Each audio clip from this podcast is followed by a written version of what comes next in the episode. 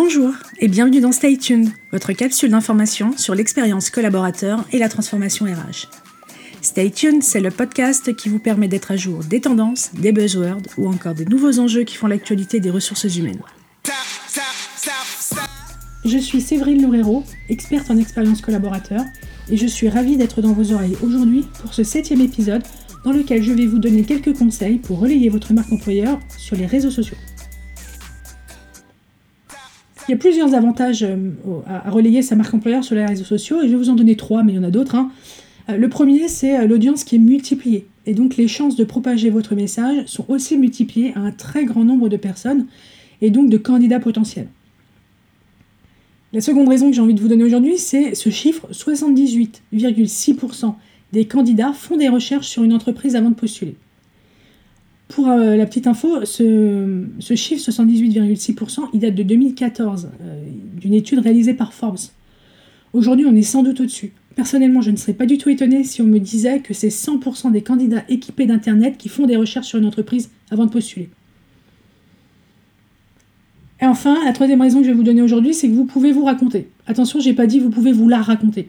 Hein, c'est pas pareil vous pouvez vous raconter, c'est-à-dire que vous pouvez raconter votre histoire et lui donner un sens. C'est ce qu'on appelle le storytelling et les réseaux sociaux se prêtent complètement à ça. Maintenant que vous êtes convaincu, bon, en tout cas je l'espère, euh, vous avez sans doute envie de me demander, ok, par quoi je commence? Eh bien, il va falloir de la méthode.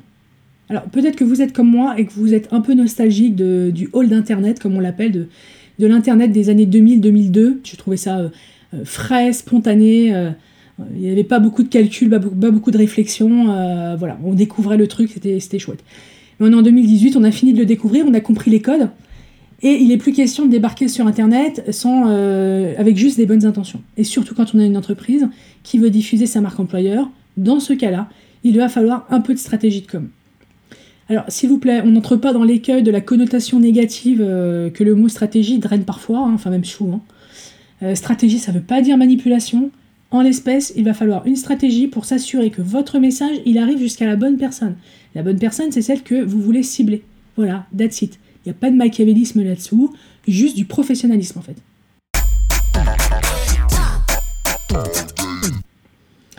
Donc pour bâtir une stratégie de diffusion de votre marque employeur sur les réseaux sociaux, il va y avoir cinq étapes que je vous conseille fortement de suivre. La première, c'est évidemment de définir votre message. Alors ça paraît évident, mais euh, voilà, je préfère le rappeler.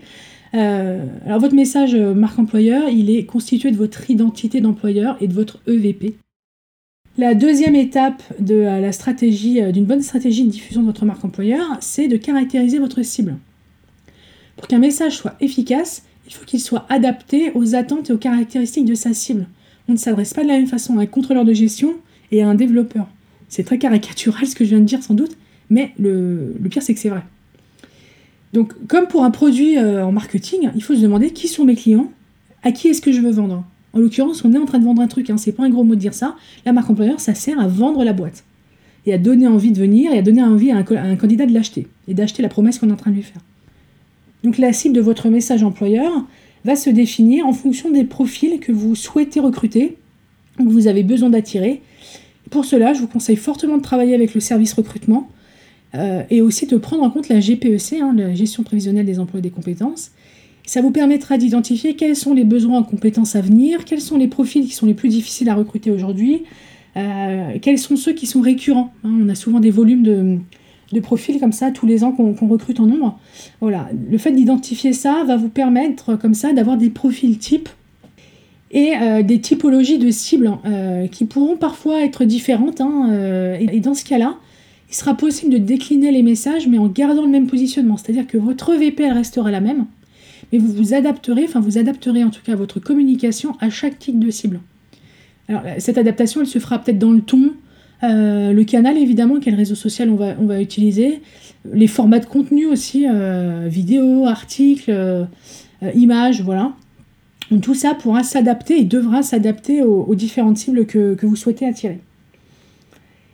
Et d'ailleurs, en parlant de contenu, la troisième étape, après la définition de votre message employeur et l'identification de votre cible, la troisième étape, ça va être la structuration de vos contenus. Et pour cela, on va s'inspirer du content marketing et d'une règle essentielle, une information égale X déclinaison.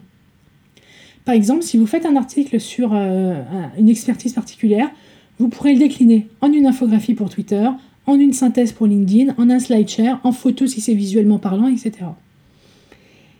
Et donc il y a trois types de contenus sur lesquels se focaliser pour la communication de votre marque employeur.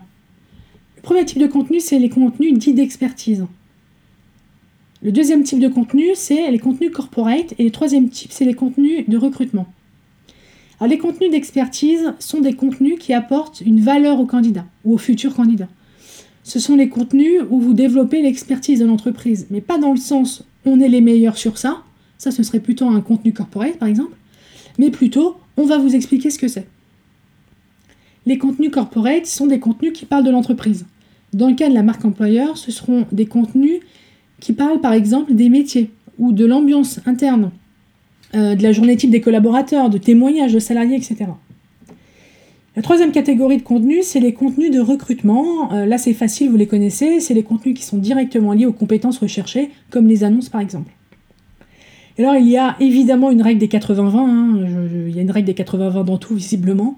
Euh, mais là, elle est assez pertinente. La règle, c'est 20% de contenu qui parle de vous, donc 20% de contenu qui parle de l'entreprise et 80% de contenu d'expertise. Et il y a d'autres règles hein, à suivre pour structurer ces contenus. Par exemple, la définition d'une ligne éditoriale qui va garantir la cohérence. Euh, aussi, ce qui est très important, c'est l'établissement d'un calendrier éditorial. Voilà pour les deux euh, autres règles importantes pour structurer vos contenus. En quatrième point de votre stratégie de marque employeur sur les réseaux sociaux, il faudra choisir les réseaux qui sont le plus en ligne avec votre message et surtout avec votre cible.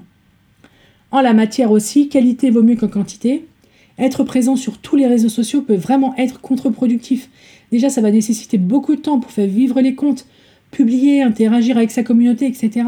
Donc moi, je vous conseille plutôt de commencer par deux réseaux et avec LinkedIn obligatoirement. Enfin, le dernier point de votre stratégie sera d'établir les KPI à suivre. Euh, les KPI, c'est les indicateurs de performance. Et comme dans toute stratégie social media, et pas que d'ailleurs, il faut mesurer pour pouvoir estimer les apports et surtout ajuster et améliorer si besoin.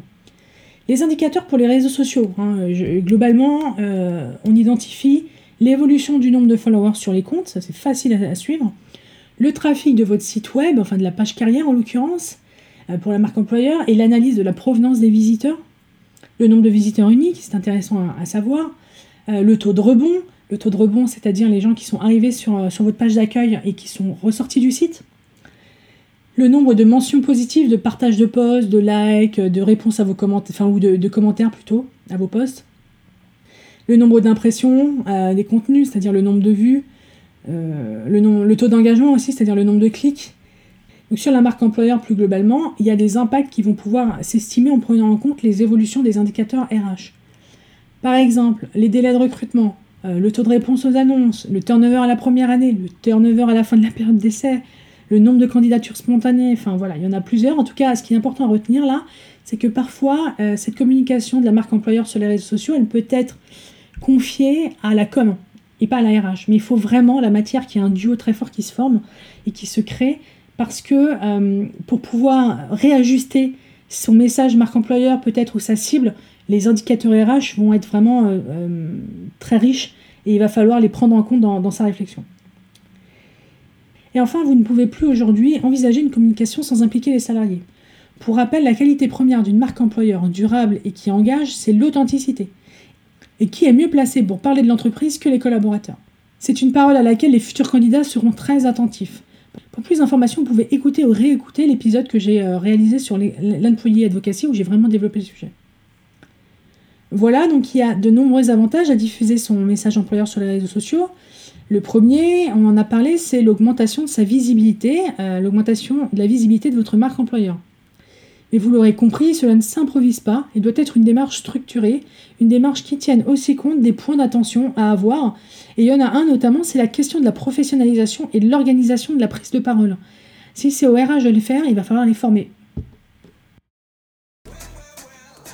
Stay tuned, c'est fini pour aujourd'hui. Si l'épisode vous a plu, il plaira aussi sans doute à vos collègues et à votre réseau, à qui vous devriez donc le partager. L'autre moyen d'exprimer que le podcast vous plaît, c'est de le noter dans l'application en lui mettant un maximum d'étoiles. Merci d'avance. Aussi, n'hésitez pas à m'indiquer dans les commentaires le sujet que vous souhaiteriez que je décrypte dans un prochain épisode. Stay tuned revient dans deux semaines.